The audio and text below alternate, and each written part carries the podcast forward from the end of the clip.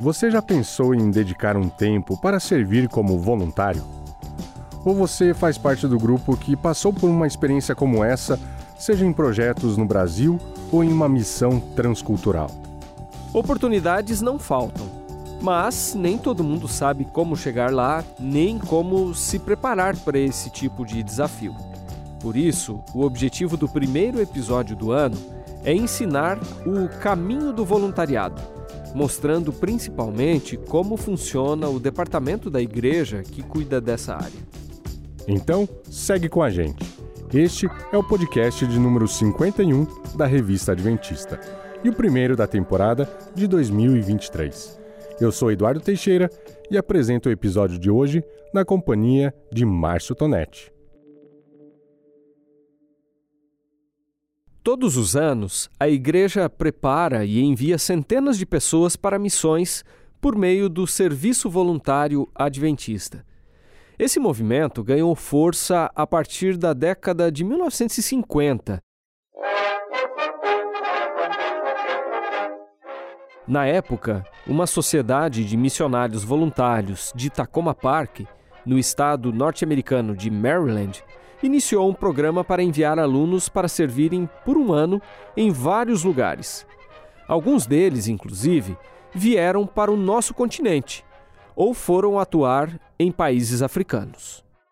Nas décadas seguintes, essa iniciativa pioneira inspirou ações semelhantes em outros lugares do mundo, fazendo com que o fluxo de jovens estudantes missionários crescesse rapidamente.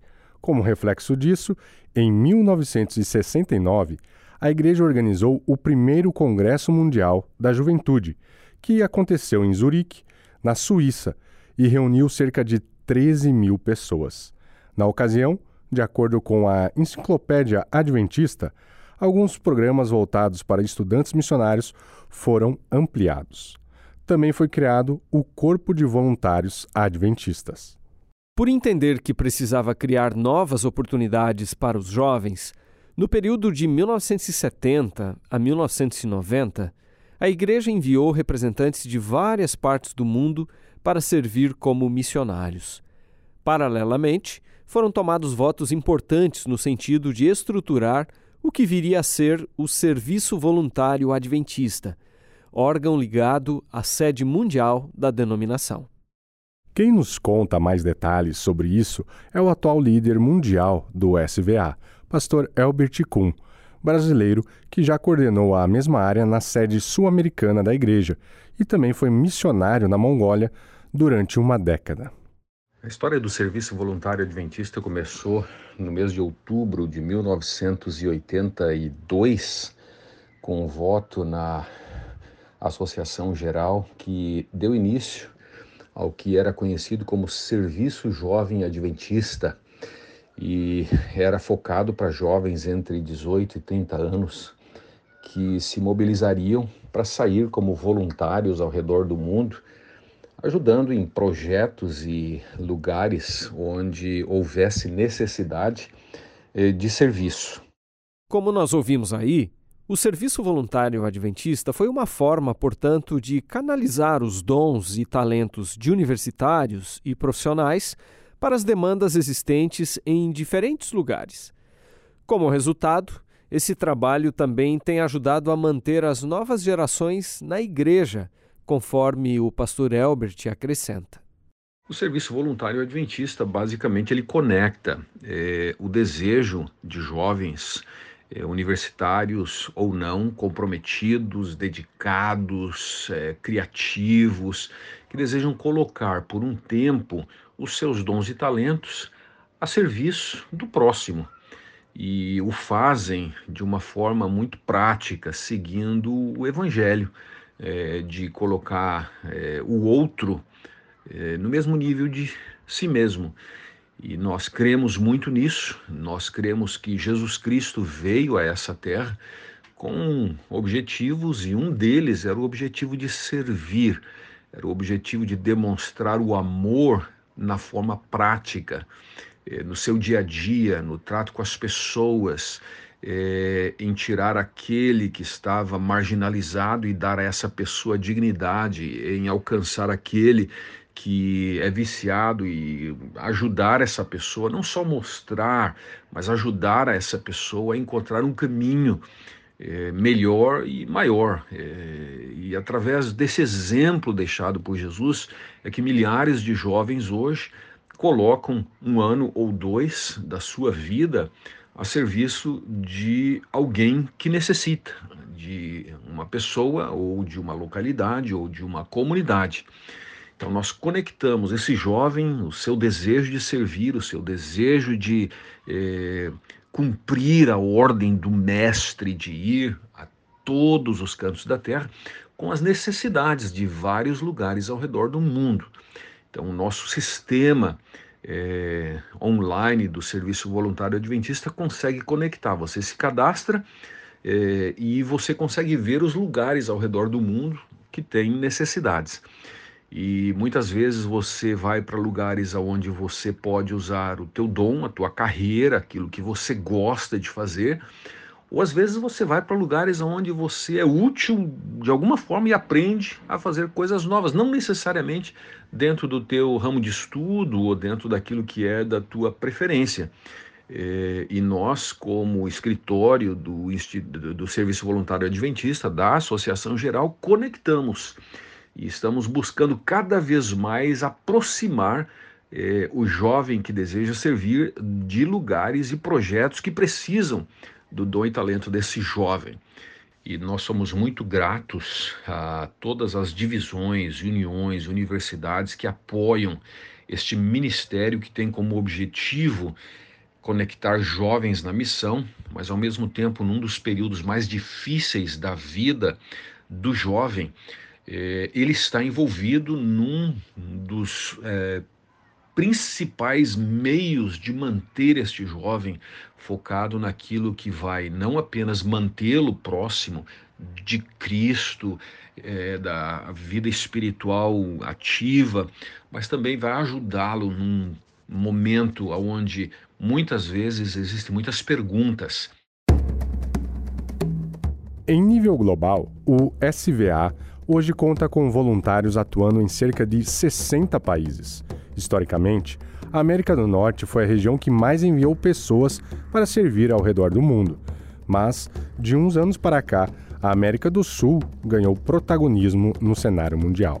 Hoje nós temos em torno de quase 2 mil jovens ativos trabalhando como voluntários ao redor do mundo. Nós temos hoje em torno de 60 países que estão eh, sendo beneficiados e abençoados pela presença destes jovens.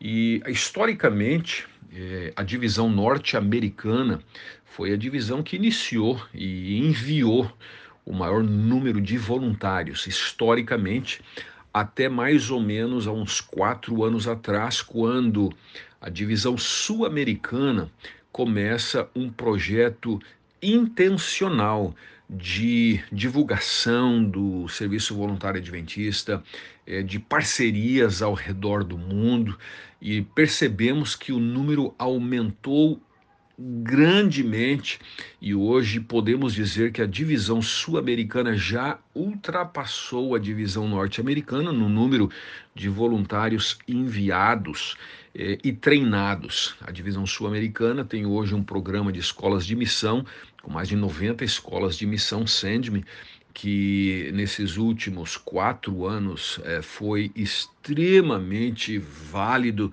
eh, para o treinamento e envio de jovens ah, ao redor do mundo. Eh, temos também muitas divisões que são receptoras destes jovens. Então veja que você não valoriza apenas um lado, você olha ambos os lados, porque para alguém ir, alguém tem que receber. Então nós temos as divisões que enviam e nós temos as divisões que recebem. Muitos destes jovens vão para lugares no Oriente Médio, muitos vão para a região do sul da Ásia, Muitos vão para regiões de ilhas onde escolas adventistas funcionam basicamente eh, focados nos jovens voluntários por não terem recursos em lugares carentes ao redor do mundo. Nós temos jovens que vão para a Europa, nós temos jovens que vão eh, para várias regiões uh, na África, Isso é muito bacana, porque esta parceria das divisões que recebem e das divisões que enviam é que torna o programa bastante forte e por isso que valorizamos a ambos.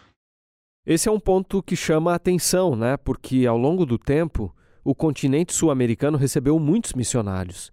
Agora está tendo a oportunidade de exportar pessoas para servir em muitas partes do globo. Para se ter ideia, Eduardo, hoje existem quase 300 jovens do nosso continente servindo em 40 países. A gente percebe que, em função de nós termos é, países em desenvolvimento que são acostumados a desafios, é, é, acostumados a enfrentar situações complexas, o voluntário da divisão sul-americana, em geral, é muito bem aceito pela sua adaptabilidade, flexibilidade de ir e conseguir entender a situação onde está e fazer um grande trabalho e deixar também portas abertas para aqueles que vão vir depois dele. Daqui também tem saído líderes para atuar em uma esfera mais ampla.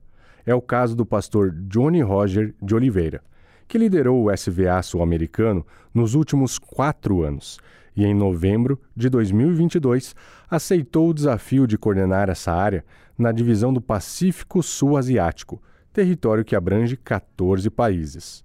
O pastor Johnny é o primeiro brasileiro a ocupar essa função em outra divisão. Pois é, e a gente conversou um pouco com ele sobre o período em que esteve à frente do SVA sul-americano. O pastor Johnny atuou em um contexto bastante desafiador por causa dos efeitos da pandemia. Para se ter ideia, Eduardo, por causa da crise sanitária, o SVA sul-americano não pôde enviar nenhum voluntário ao longo de 10 meses. Apesar de as barreiras provocadas pela crise sanitária não terem diminuído o interesse das pessoas pelos projetos de voluntariado, elas trouxeram, segundo ele, algumas dificuldades, especialmente para as missões internacionais. Depois da pandemia, nós não conseguimos retomar o mesmo ritmo que tínhamos antes, embora o interesse de muitas pessoas aumentou para voluntariado. Mas, por, por algumas razões. Primeiro, é, uma dificuldade para alguns países é, que está ficando cada vez menor, mais dificuldades burocráticas para você poder ingressar no país. Uh, agora nós já estamos, graças a Deus, vivendo um momento de muito mais tranquilidade, liberdade, mas ainda há países que exigem é, quarentena, exigem os testes, exigem uma série de coisas. Uh, então, isso às vezes torna um pouco mais difícil. E também por uma questão financeira, as passagens aéreas subiram muito. Todo mundo aí tem acompanhado, subiram muito, isso também torna um pouco mais difícil. Mas sim, nós tivemos uma linda retomada depois, no final de 2020, início de 2021, tivemos uma, uma linda retomada no número de voluntários servindo. Temos aí, é, já chegamos a, o melhor ano, o melhor ano para você ter uma ideia de envio de jovens é, foi 2021. Foi o ano que nós mais enviamos jovens, fora os que já estavam servindo no campo missionário. Então, só de jovens enviados foram mais de 240 jovens. Então, quando você eh, soma com aqueles que já estavam no campo missionário, você soma esses dois grupos, nós passamos aí de 350 jovens. No contexto pós-pandemia, o SVA sul-americano lançou uma plataforma que pretende ajudar a ampliar as oportunidades de participação dos membros da Igreja em missões nacionais e internacionais. Essa ferramenta também deve se tornar um banco de dados muito útil para a gestão de projetos e pessoas. Até bem pouco tempo nós não tínhamos como mensurar isso, porque isso não, não estava sendo contemplado no nosso sistema.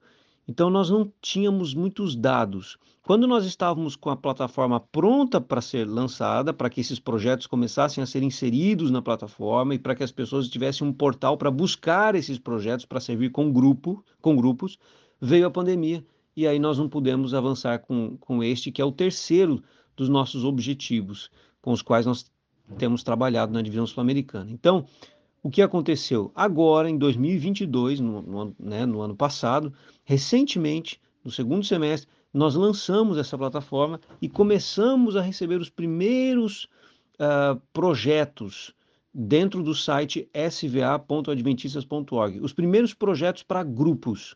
É algo novo, as uniões ainda estão se adaptando, os campos, mas é uma grande promessa de que em pouco tempo, não muito tempo, em pouco tempo, nós já vamos ter várias oportunidades, projetos para grupos, grupos de distrito, jovens de distrito, grupos uh, de universidades, escolas, colégios, que queiram sair e viver uma experiência de 15, 20, 21 dias, 10 dias, não importa, em diferentes países, em diferentes contextos da América do Sul e também fora da América do Sul. Então, nós temos uma excelente expectativa. Não temos ainda muitos números, mas uh, nós temos percebido sim que há tido um crescimento, mas ainda uh, não de maneira tão organizada como nós vamos ter nos próximos anos, agora com esses projetos sendo inseridos dentro do sistema do Serviço Voluntário Adventista e também, claro, eh, os grupos que irão participar também estarão inseridos dentro do sistema. Isso vai nos dar, dentro de alguns anos, um excelente banco de dados para mostrar como a divisão como um todo tem crescido nesse intercâmbio missionário e cultural entre jovens e adultos uh, da igreja na América do Sul. O pastor Johnny entende que algumas metas estabelecidas nos últimos anos ajudaram nesse sentido. Esses objetivos buscaram criar uma sinergia maior entre o SVA, as sedes administrativas regionais e as instituições de ensino superior. Um segundo objetivo: tornar esse programa mais conhecido, além de plantar escolas de missão com foco transcultural. E, por fim, ampliar o intercâmbio missionário e cultural, principalmente entre países da América do Sul, por meio das Mission Trip, isto é, das missões de curta duração.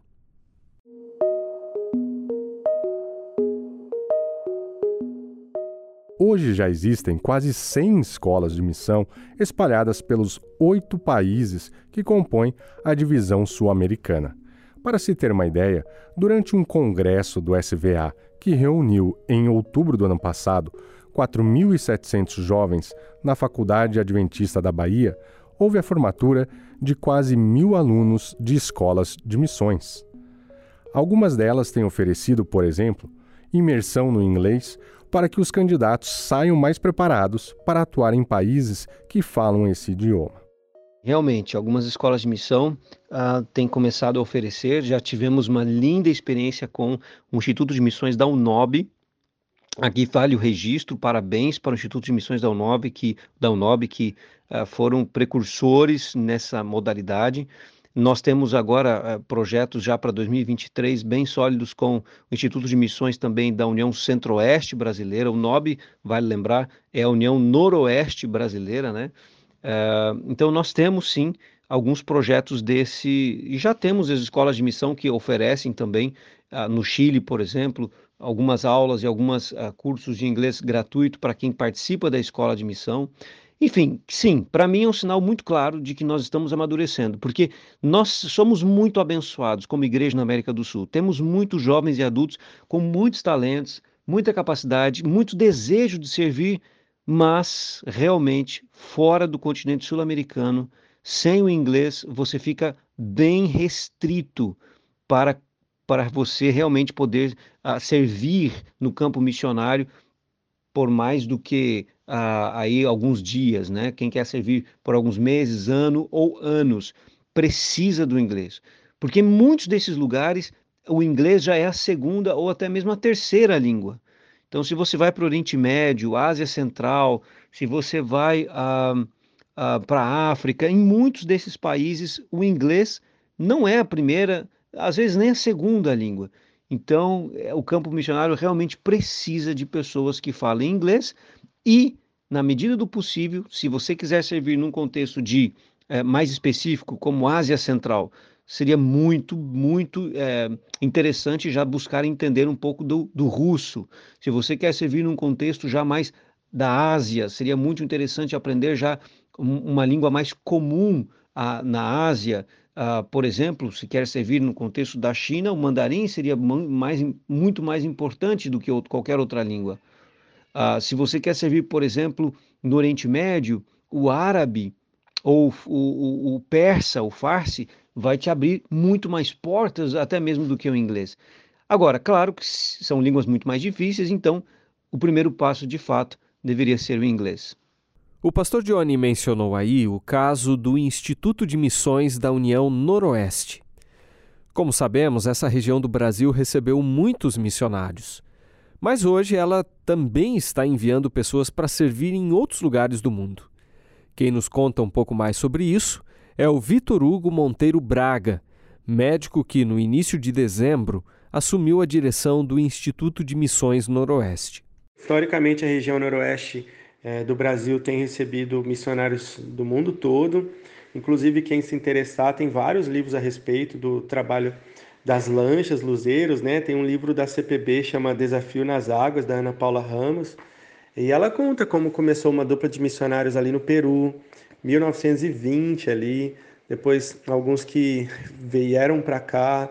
Então tem o Léo Hallowell que começa em 1900, entre 1920 e 1930. É, ele não veio direto para o Amazonas, ele começou em outra região do Brasil e depois de quase sete anos, aqui ali em 1931, abre, é, fundam-se as Luzeiros e elas começam um trabalho ali do Pará para essas regiões. Então começa a ter muita divulgação que coincide com as necessidades do país, de, de trabalho missionário, de assistencial, assistência social de lanchas. E isso tudo foi, foi sendo um atrativo, né? A natureza muito bonita, as necessidades. Entre as oito, oito populações que mais necessitam de presença, de, é, de abordagem missionária, né? de, de serem evangelizados, as etnias indígenas e os ribeirinhos estão entre essas oito. E essas duas estão muito presentes aqui no Amazonas. Então tinha um apelo muito grande e continua sendo muito necessário. Acontece que quando você começa a receber muito, né, e começa a se desenvolver, tanto que é um dos a União, né, que forma esses quatro estados, Roraima, Acre, Amazonas e Rondônia, e chega a ter aqui no Amazonas cada cidade ter cada cidade ter um, sua igreja adventista, Manaus, cada bairro ter uma igreja adventista, são frutos desses missionários que vieram. Mas hoje nós temos a alegria, o privilégio do Brasil e a região noroeste ter despertado, essa amadurecido e poder hoje não só receber, mas treinar e enviar. E a gente tem missionários hoje que foram para os Estados Unidos, para a África, para o Egito, para o Timor-Leste, para Ilhas Marshall e que estão se capacitando e buscando chamados ao redor do mundo, inclusive já foram para o Uruguai, para o Chile. Então está sendo uma virada de chave, uma nova fase onde a gente foi muito abençoado e está podendo abençoar. Uma das iniciativas, Tonete, que tem contribuído para a capacitação de missionários transculturais é a imersão no inglês, conforme conta o Vitor. Esse curso ele tem a pretensão de que os seus alunos aprendam um inglês no nível intermediário para conversação e também aprendam missiologia, para que eles saiam preparados para o campo internacional. É, esses 10 meses eles aprendem, eles têm uma rotina de trabalhos pela manhã aqui na base missionária e à tarde as aulas é, teóricas né, e práticas. E todos os cultos espirituais são feitos em inglês. Nesses 10 meses, eles vão aprender as coisas em inglês, né, a fala em inglês, e vão fazer, vão aprender os princípios básicos de missão, as técnicas missionárias interculturais. É, o processo seletivo para entrada é rigoroso, ele pode ele é aberto para qualquer pessoa do país de forma particular e ele tem bolsas oferecidas pela nossa união dividida em quatro em, em, nas quatro associações 10 vagas para cada associação da nossa união noroeste é, essas, essas bolsas, eles, as aulas começam em fevereiro, essas bolsas são gratuitas, né? E o processo seletivo envolve é, entender o perfil desse aluno. Ele gira entre ser 18 anos a 35 anos de idade e ele, ele precisa estar ciente de que ele vai aprender esse inglês e o outro ano ele vai servir num país de língua inglesa, é, de preferência na janela 1040. Durante esses 10 meses, ele vai ser estimulado a procurar as vagas que estão disponíveis no serviço voluntário adventista. E ele também vai usar a sua rede de contatos para levantar os fundos para o visto e a passagem e volta para esse lugar. Tem chamados que eles custeiam essa passagem de ida e volta, mas são mais raros. No geral, são os próprios alunos que usam sua família, sua igreja local, sua rede de, de apoio para levantar os fundos mesmo. A gente tem tido um grande progresso, a gente já tem alunos nos Estados Unidos, nas Ilhas Marshall, no Timor-Leste, no Egito, em outros países da África. E nós temos uma novidade que nós estamos em, fechando uma parceria esse ano para fazer uma imersão na Guiana Inglesa, para a gente realmente conseguir ali dois, três meses que os nossos alunos aprendam inglês num país de língua inglesa, né? Então tá, tá essa disposição, tá essa abertura para os alunos e os missionários que têm esse gargalo de língua possam aprender e possam ser mais úteis e eficientes em outros países.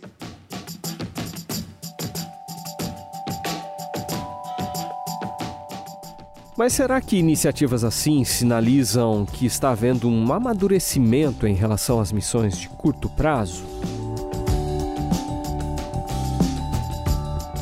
Olha, eu diria que nós estamos nos estruturando, porque as missões de curto prazo, elas são válidas, elas são legítimas, que a gente só tem que colocar as expectativas adequadas sobre elas. Elas servem para abrir campos, elas servem para entrar, para fortalecer é, um trabalho que já está acontecendo e elas servem muito para o missionário que está indo ter contato com essa realidade, se apaixonar, ter contato com o chamado que Deus tem para ele, para dar um choque de cultura, um choque de vida com ele. Eu mesmo sou fruto de uma missão de curto prazo na África, de 20 dias e de repente mudei minha vida. Conheci outros que hoje fizeram uma missão de 10 dias aqui no Amazonas e hoje são departamentais das Adras outros que daqui foram depois para a Ásia, para o Oriente Médio. Então a missão de curto prazo, elas são válidas, elas sempre vão ter a, o seu valor. Mas elas exigem, elas colocam no missionário o desejo de algo mais. Alguns falam, nossa, isso é legal, quero fazer todo ano, mas outros falam, eu quero isso para a vida inteira. Quais são os caminhos que eu tenho? Então, essa demanda, ela é legítima também. Porque a partir do momento que eu expus para ele um estilo de vida e ele vai buscar, então agora sim a gente precisa estruturar uma missão de médio e longo prazo para ele. E essa, essa estruturação começa a ser esses espaços, porque os projetos missionários, quando a gente faz uma, uma mission trip, né, essas missões curtas, existe todo um background, existe toda uma equipe por trás que faz a logística, o transporte, a compra, a, a, o preparo da alimentação. É, e, e, esses são missionários que não vêm ficar 10 dias, vêm ficar anos, vêm ficar meses e anos. Então, todo projeto missionário que recebe missionários de pequeno, de curto prazo, são projetos que são formados de projetos de médio e longo prazo. E que abrem vagas para isso, para mídia, para motorista, para professores, para médicos, para enfermeiros, para pedreiros, para jardineiros, já são, já são trabalhos de médio e longo prazo. Então, as missões de curto prazo foram criando demandas e foi evoluindo, se estruturando para missões de médio e longo prazo. E a gente pode estar tá agora vivendo isso que parece ser uma moda, mas não é. É um amadurecimento, como você colocou, é um despertar do brasileiro para algo muito maior que já acontece em outros países evangélicos de maior longa data e estruturado. E a gente está podendo ver o nosso país, ver a nossa igreja se organizando e disponibilizando para os nossos jovens é, a oportunidade de experiências curtas, nacionais, médios e longo prazos nacionais e internacionais, inclusive te ensinando a língua para poder te enviar. Que igreja que faz isso? Ainda sobre essa pergunta relacionada ao amadurecimento das missões de curto prazo, o pastor Johnny, que já falou aqui, traz o seguinte complemento. Eu acho que é um amadurecimento da nossa visão é, como um todo do que significa a missão mundial. Nós somos uma igreja forte na América do Sul, somos, mas temos uma missão mundial e temos responsabilidade para com essa missão. E é inevitável.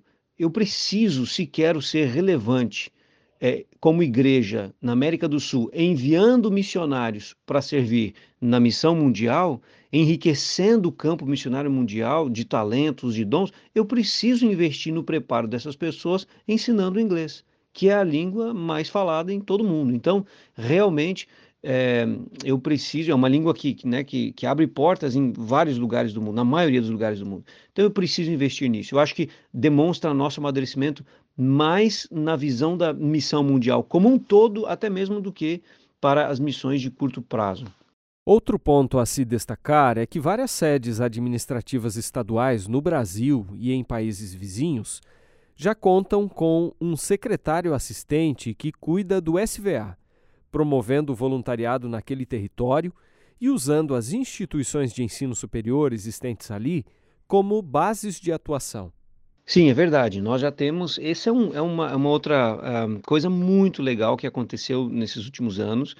Graças a Deus, com o apoio administrativo que encontramos na divisão e, e depois com, com o avanço dos resultados do trabalho, do desenvolvimento do serviço voluntário adventista, nós fomos ganhando cada vez mais espaço nas uniões é, e nos campos, nas, institu nas, nas instituições educativas isso foi fazendo com que eles percebessem que chegou o momento, chegou o momento de nós investirmos mais na nova geração, no preparo da nova geração para a missão. E por isso é que nós já temos esses campos, como você mencionou, a USB, a UCB, a ULB, a UCOB, a União Centro-Oeste Brasileira, nós temos a UNOB, União Noroeste Brasileira, temos agora a USEB, União Sudeste Brasileira, nós temos também a União Chilena, temos a União Argentina a partir desse ano também, 2023. Uh, ou seja, nós temos aí vários, vários, a União Peruana do Norte, uh, nós temos vários países da América do Sul e várias uniões na América do Sul que já têm um secretário uh, assistente para esta área espe especificamente a nível de união. E em vários campos também temos pastores que andam uma segunda milha, ou coordenadores que não são pastores, mas que andam também uma segunda milha e são assistentes a nível do secretário de campo para ajudar a desenvolver e fomentar o voluntariado nas igrejas, nos distritos, nos congressos jovens, nos campuris, em todas as oportunidades, promovendo a escola de missão, promovendo mission trips, as, as viagens de, de curto prazo, enfim esse grupo tem sido realmente valente e tem feito a diferença, porque eles que têm promovido, eles têm realmente feito a, a, a, com que as necessidades e os desafios do campo missionário mundial se tornem conhecidos e próximos da realidade da igreja local. Isso tem feito toda a diferença realmente. E também eu acho que esse modelo que tem sido adotado, ele não é, não existe um modelo perfeito, porque nós temos realidades de uniões diferentes. Nós temos, por exemplo, uniões que não têm centros universitários. Então, o modelo do Instituto de Missões é, num colégio, uh, como é, por exemplo, da União Centro-Oeste Brasileira, ou uma sede, uh, uma agência missionária, uma sede, um instituto de missão nas margens do Rio Amazonas, como é lá no Instituto de Missões da UNOB, onde tem as lanchas e a igreja que navega, saem de lá, é a base missionária. Então, cada um tem a sua realidade. Agora, é claro, as uniões que têm institutos universitários, nós temos visto sim, com muito bons olhos, esse modelo de manter alguém uh, que possa servir ao, o voluntariado da universidade, mas ao mesmo tempo ter o status de um secretário assistente da União e um orçamento que lhe dê liberdade para atender também as demandas dos campos daquela União, das associações e missões daquela União. Isso tem sido muito relevante, muito interessante. Claro que o ideal é que um dia nós cheguemos a ter é, uma pessoa específica, exclusiva só para a União e um outro que possa dedicar 100% do seu tempo para a agência de missão ou o instituto de missão a, a, nível da universidade. Mas nós temos visto que esse tem sido um, um excelente modelo que tem funcionado e eu creio que ainda a gente vai, vai ter muito crescimento como resultado desta, dessa visão que tem sido implantada administrativa. É importante mencionar que a pessoa que substituiu o pastor Johnny na liderança do SVA sul-americano veio justamente desse contexto. O catarinense Dieter Bruns era o secretário assistente na área de SVA para a Igreja Adventista na região sul do Brasil. Ele nos conta como foi essa experiência. A gente teve a oportunidade de trabalhar com o apoio da administração da igreja, com o apoio total da secretaria, é, principalmente visando promover e, e evidenciar, mostrar para os jovens que a igreja tem uma agência de envio de voluntários, né? O SVA, o Serviço Voluntário Adventista, ele é uma agência que já existe há um bom tempo no Brasil e a gente ainda tem aí um histórico de muita, muitas pessoas, né, muitos jovens que não conhecem o SVA, não conhecem o Serviço Voluntário Adventista. E por não conhecerem, às vezes acabam né, contratando um intercâmbio, indo para o exterior é, por conta própria, justamente por não saberem que a igreja tem um, um programa muito bem organizado, muito bem estruturado, onde essa pessoa pode fazer parte né, de uma instituição, pode auxiliar uma instituição que muito necessita, ao mesmo tempo que ela aprende uma nova língua, ao mesmo tempo que ela aprende uma nova cultura. Né? Então, o trabalho principal ali que nós tivemos na União Sul-Brasileira foi tornar esse movimento mais conhecido, tornar o SVA mais conhecido. E como que a gente fez isso?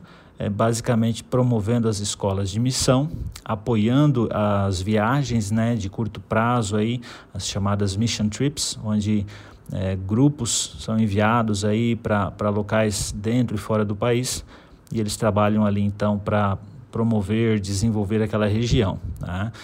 Além disso, no caso da União Sul-Brasileira, nós desenvolvemos ali uma plataforma é, online de, de missão e voluntariado. Né? Essa plataforma é, nós chamamos de South Missions e ali então os jovens, os adolescentes, eles têm acesso a materiais, eles têm acesso à plataforma do SVA, a manuais de como se inscrever para a missão, como participar de uma missão de longo prazo.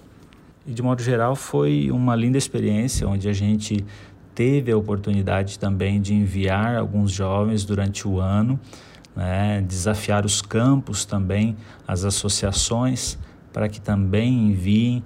Né, e, e a gente viu o Serviço Voluntário Adventista crescendo ali no território.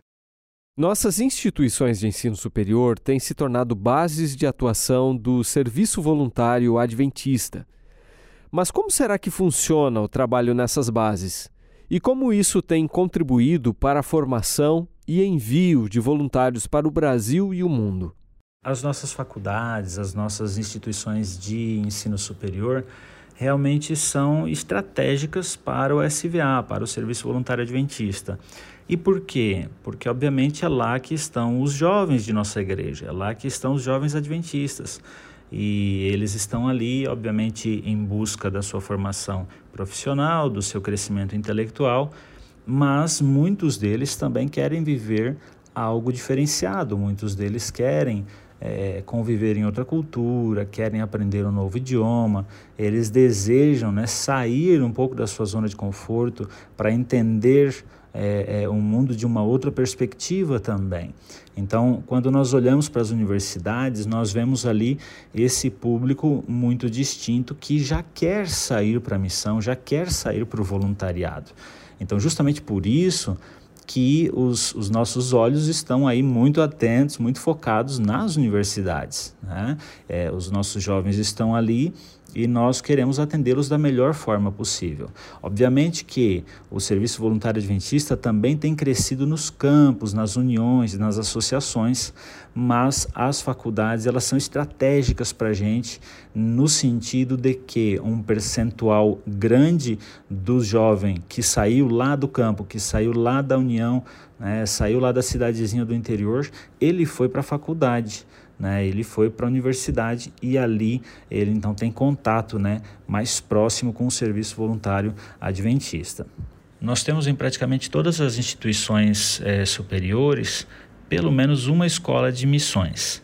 Então, o que, que acontece aí nessa escola de missões? Os jovens ali se inscrevem, participam desse curso que pode levar em alguns casos, algumas semanas, outras situações são vários meses, vai depender aí de como que aquela faculdade, aquela instituição é, está utilizando, né, qual a estratégia que eles estão utilizando. Mas o que é que eles aprendem aí nesse curso? Eles aprendem contextualização, cosmovisão cristã, aprendem sobre cultura. Né? Cultura é um tema assim muito rico é, e nós, para sairmos em missão, para sairmos para o voluntariado, precisamos entender acerca de cultura, acerca da nossa própria cultura, da cultura de outras pessoas, de outros países. Então, o jovem ele é imerso né, nessa variedade de temas que são muito importantes para a missão e para o voluntariado. Nossas faculdades elas têm se especializado cada vez mais para atender esses jovens, para prepará-los e para conduzi-los para a missão.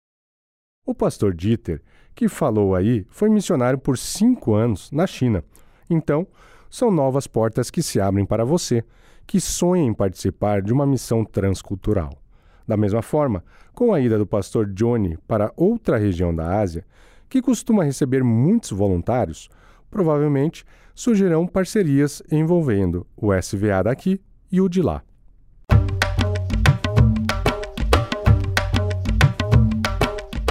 Mas a essa altura, Eduardo, talvez o nosso ouvinte esteja se perguntando: afinal, como é que eu faço para me engajar em algum projeto desse tipo?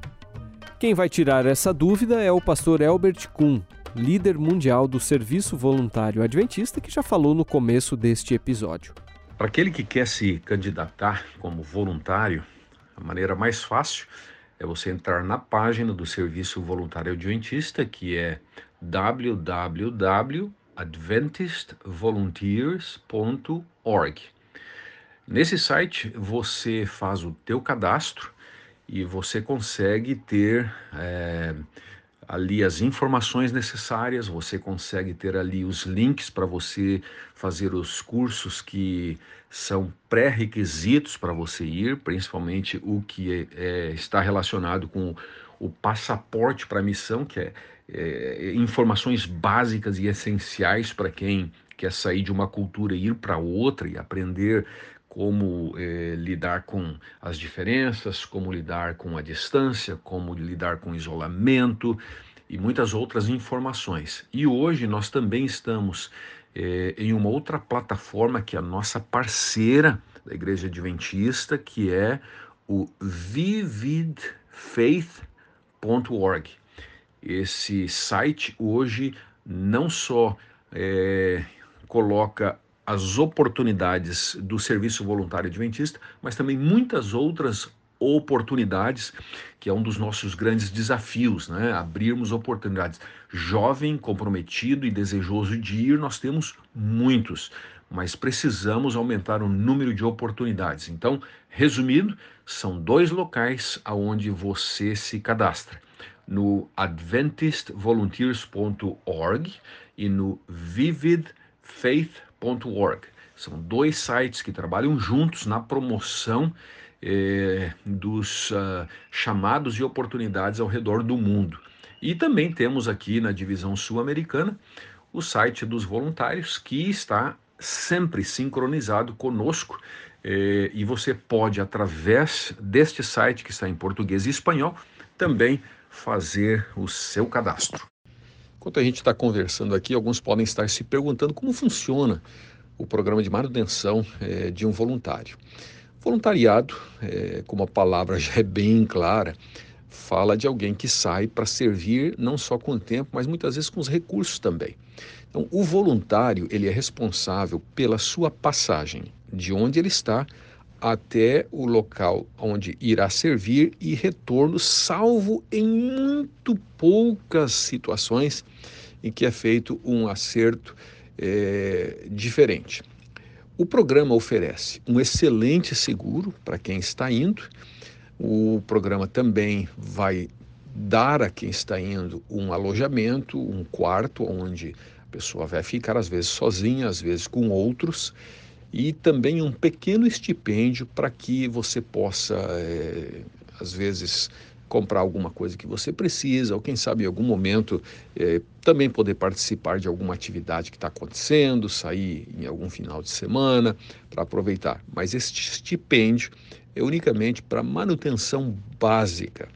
Esta, em resumo, é a forma como os voluntários se mantêm enquanto estão servindo no campo. O pastor Elbert explica que o SVA prioriza os projetos de longo prazo, mas, de acordo com ele, a igreja também tem investido em programas de curta duração. Daí surgiu a possibilidade de unir os dois formatos, um modelo que tem dado muito certo. Ele mesmo explica como funciona. Para que um programa de curto prazo possa é, dar certo para ambos o que vai e o que recebe, precisa haver uma sintonia, precisa ter é, essa capacidade do que vai de entender o que se precisa ser feito e do que recebe de fazer um projeto de longo prazo para ser executado em várias etapas de curto prazo. Para mim, esse é o projeto que mais tem dado certo. Nós percebemos vários locais aqui da divisão sul-americana e eu mesmo fui eh, envolvido em vários desses projetos, aonde grupos vão não apenas por um período de um mês isoladamente, mas se faz um projeto em sintonia com a missão aonde esse projeto está localizado, para que possamos dar continuidade no projeto por três, quatro, cinco anos. Então, o projeto pode ser de curto prazo, fisicamente presente, mas tem uma visão de longo prazo. É, Oriente Médio, nós temos vários projetos desta forma, nós temos vários projetos acontecendo na África. Quando eu estive é, como missionário é, na Ásia, por exemplo, nós tínhamos uma parceria com a União Australiana e eles enviavam ao longo de anos grupos para o mesmo local, é, fazendo com que aquele projeto sonhado entre o que vai e o líder local ele possa ter a continuidade, mesmo que o grupo venha um mês a cada ano. Este projeto é de longo prazo. Então, nós temos visto eh, as missões de curto prazo dando muito certo, não só para o que vai, mas também para aquele que recebe. Mas lembrando sempre que a missão de curto prazo precisa ter um planejamento de longo prazo, porque isso faz com que haja continuidade, comprometimento, não só do que vai, mas também daquele que recebe. E tem dado muito certo, porque nem todos dispõem de um ou dois anos para se dedicar. Nós temos muitas pessoas extremamente capacitadas, profissionais liberais, mesmo pessoas é, ativamente trabalhando é, para a igreja, que podem dedicar às vezes apenas 15 dias, ou 20 dias, ou 10 dias ao longo de um ano.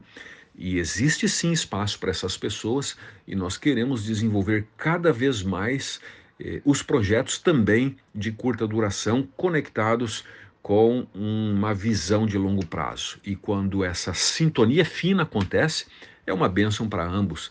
E a gente espera que a gente consiga ter mais e mais oportunidade de projetos de curto prazo oferecido a mais pessoas que assim possam também dedicar parte das férias e colocar um pouco do seu talento, energia, tempo e recursos à disposição da missão. Um ponto curioso é que, segundo o pastor Elbert, a tendência de alguém que teve uma experiência de curto prazo é se envolver em missões de longa duração. Isso é fato, porque num projeto de curta duração você vive intensamente por 10 dias, duas semanas, 20 dias, emoções que são é, é muito fortes. É, você fica com desejo de quero mais. E muitos desses jovens que vão em projetos de curta duração, eles voltam e começam um processo de aprendizado e de busca por projetos de longa duração. Eu hoje trabalho com vários colegas no escritório da Associação Geral que foram missionários de curto prazo e que foram missionários voluntários de longo prazo. E essa combinação ela é muito eficiente, porque o curto prazo ele faz com que você sinta o gosto, o longo prazo faz com que você sinta de verdade o processo transformador eh, do voluntariado na vida pessoal, na vida profissional, na vida emocional e, acima de tudo, na vida espiritual.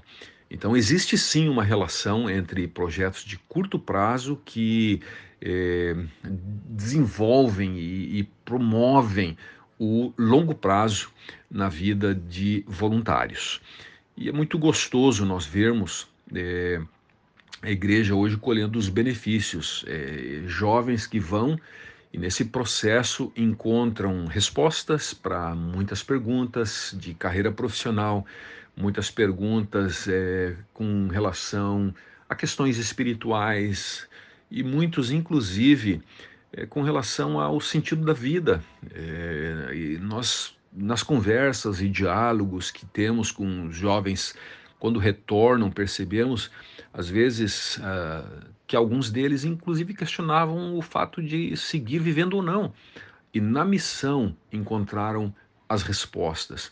É por isso que a igreja é, tenta cada vez mais abrir oportunidades para que mais e mais jovem, jovens possam ter esta experiência de voluntariado. Foi o que aconteceu com o Vitor Hugo, que hoje lidera o Instituto de Missões Noroeste. Ele volta aqui para falar como isso aconteceu.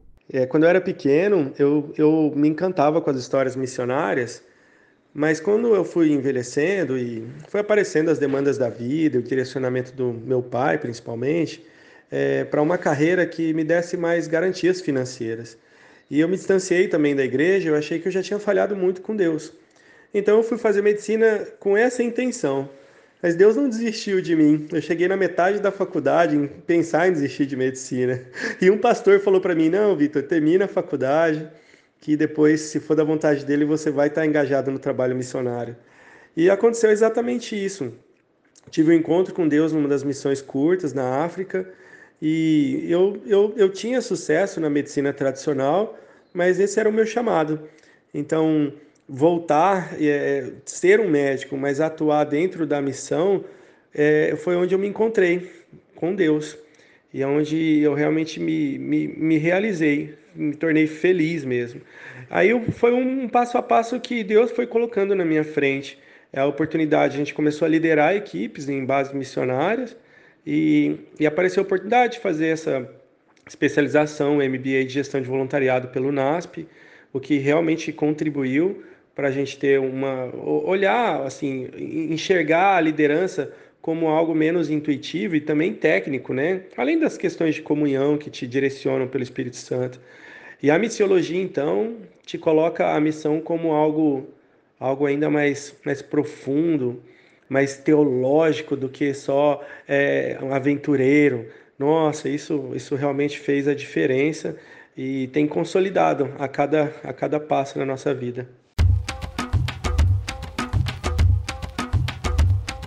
A gente não poderia terminar o episódio de hoje sem trazer pelo menos mais uma história de pessoas que viveram essa experiência.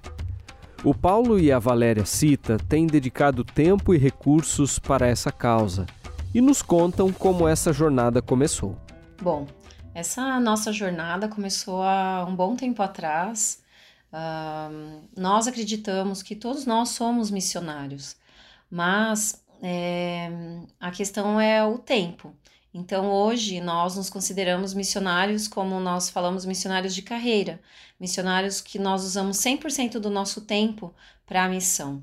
Mas uh, essa jornada começou há um bom tempo atrás, quando nós tínhamos nossos é, empregos regulares, a nossa casa, é, aqui no Brasil, é, em São Paulo. Nós moramos ah, em Santo André, nós morávamos em Santo André na época, e começou com um desconforto. Então, assim, um desconforto no sentido de, puxa, a gente quer fazer mais, porque a gente está trabalhando só aqui para dentro da nossa igreja. Então, foi, esse, foi a partir desse desconforto que nós começamos a trabalhar fora da igreja. A gente começou a dar muitos estudos bíblicos, é, participávamos de projetos é, diferentes e uh, realmente o ponto de partida eu acredito que foi uma escola uh, médico-missionária que nós participamos, que foi promovida pela Associação Paulistana, uma escola de um mês. E foi aí onde, sabe, começou a despertar mesmo essa ideia de missão, de, de dar mais de nós, né? Essa escola missionária é, foi a Valéria participou da primeira edição que foi promovida pela Associação Paulistana, foi em janeiro de 2011. Seis meses depois eu participei da segunda edição que foi no mês de julho de 2011. E essa escola missionária mexeu com a gente. A gente percebeu que nós tínhamos que dar um pouco mais de nós mesmos para a missão, para o trabalho, para a gente terminar a obra de Deus, para abreviar a volta de Cristo. E foi ali que, a, que o bichinho né, da, da missão picou a gente e a gente pensou e refletimos, oramos muito e começamos a planejar como nos tornar missionários. Foram aí três anos de planejamento, de muita oração, até a gente sair realmente, largar o, encerrar minha empresa, a Valéria sair da, da, do emprego dela também e a gente realmente ser missionários. Foram aí três anos de planejamento e muita oração. É uma coisa que a gente comenta importante é, para as pessoas quando a gente ouve, é, quando ouvem o nosso testemunho, é o planejamento. Então, isso é muito, muito importante mesmo, planejar e orar por isso.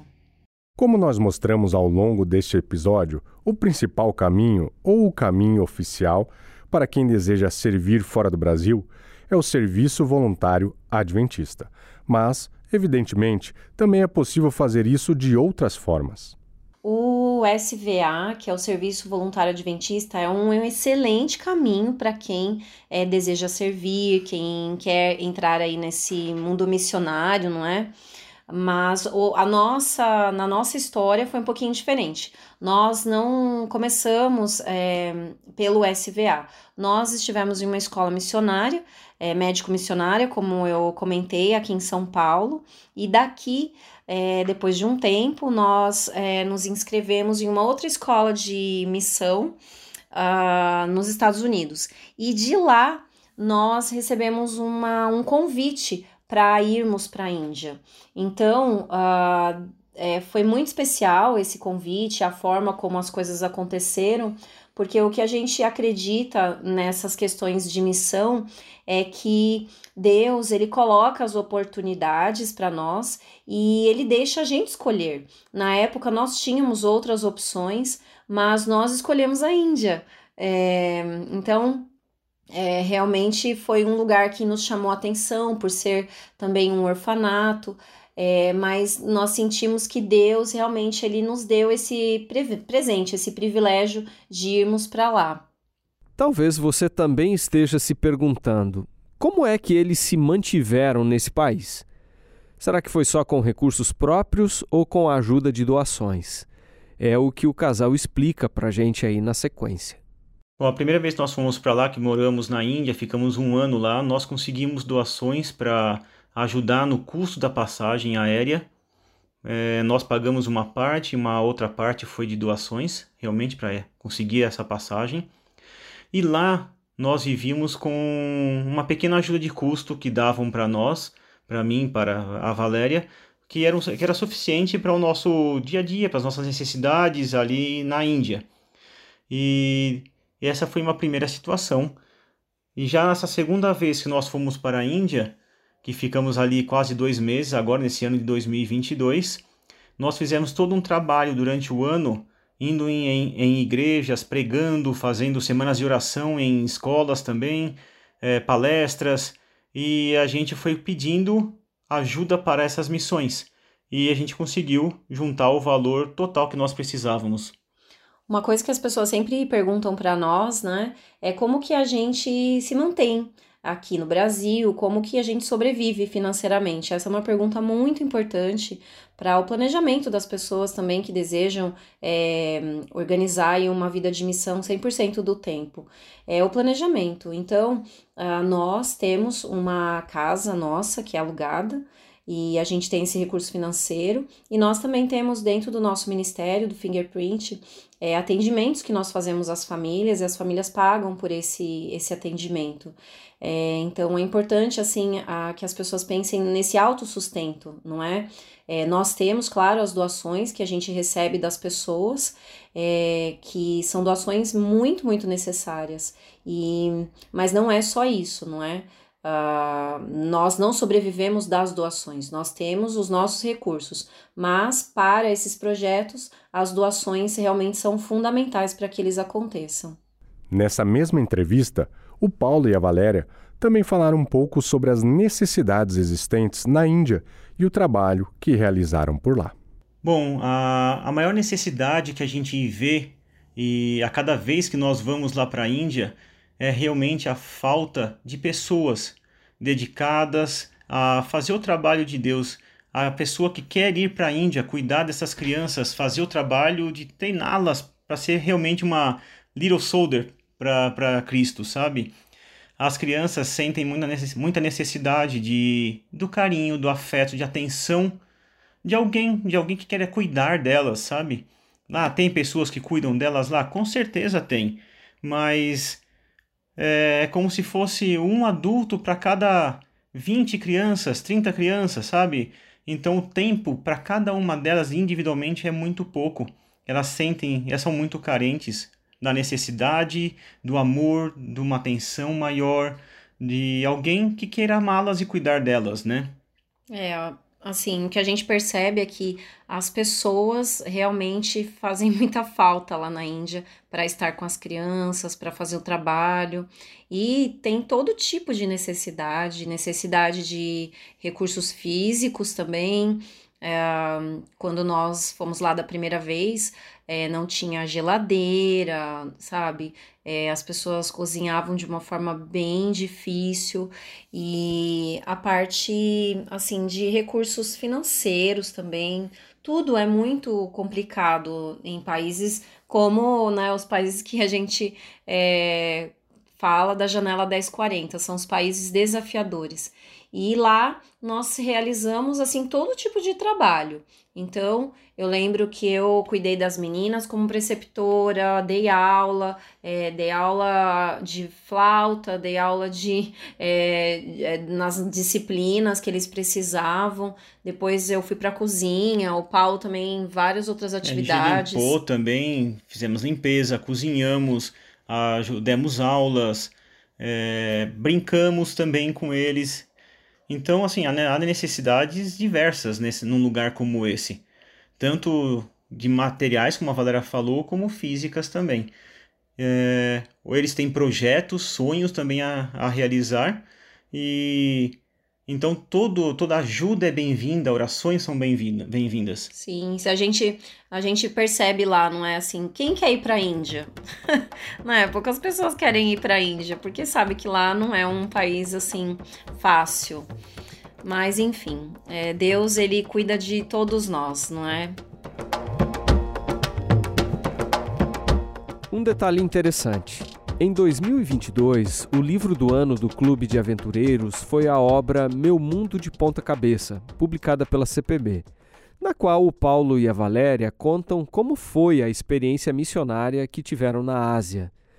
Dessa forma, eles estão tendo a oportunidade de inspirar as novas gerações com histórias do campo missionário.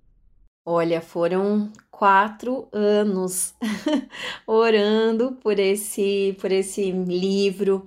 É, na verdade, a gente tem esse livro, Meu Mundo de Ponta Cabeça, muito mais do que um livro, não é? é porque a nossa oração uh, está sendo atendida de uma forma muito mais do que nós pedimos, porque o que nós queríamos e queremos é que as crianças sejam encorajadas, que as crianças sejam inspiradas é, nas histórias que nós escrevemos, é, histórias reais de pessoas reais, é, de crianças que existem, sabe? Não é um mundo de fantasia, algo que não existe, mas é algo que, que a criança pode ver. É, o livro tem os QR Codes que fez toda a diferença. Então as crianças assistem os vídeos, eles veem as fotos, veem as crianças lá do outro lado do mundo. É, no nosso caso, né, aqui do Brasil, eles podem ver uh, essas outras crianças é, sendo como elas são também. então, inspirar as crianças na missão, é, um coração de servir, um coração, sabe, de ajudar o próximo, de seguir o exemplo de Jesus. Esse foi o nosso grande objetivo ao escrever esse livro e orar, não é, por esse livro. Até hoje, claro, nós continuamos orando, porque o livro chega onde a gente não chega. A história do envolvimento do Paulo e da Valéria nas missões transculturais continua sendo escrita. Como eles compartilharam com a gente, o roteiro deste ano incluirá projetos dentro do Brasil. Para 2023, nós temos algumas missões já agendadas também.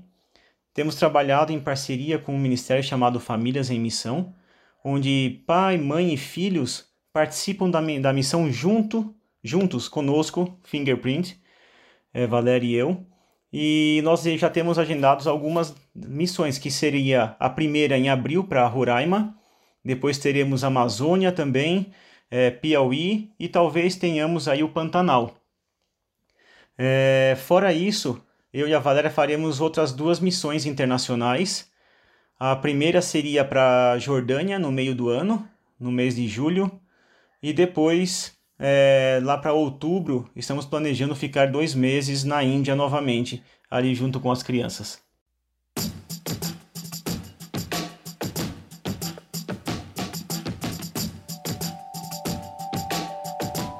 Para finalizar, o pastor Elbert Kuhn, que lidera o Serviço Voluntário Adventista em nível mundial, deixa aqui importantes recomendações.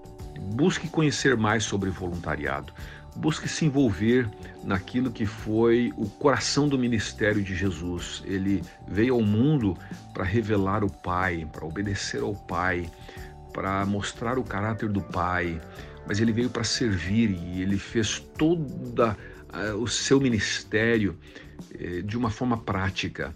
Ele falou de teologia, ele falou de coisas profundas, ele falou de verdades até então é, não divulgadas, mas ele falou de uma forma prática, que uma criança entendia, que um idoso entendia, que o rico entendia, que o inculto entendia, que o simples entendia, que o sábio entendia.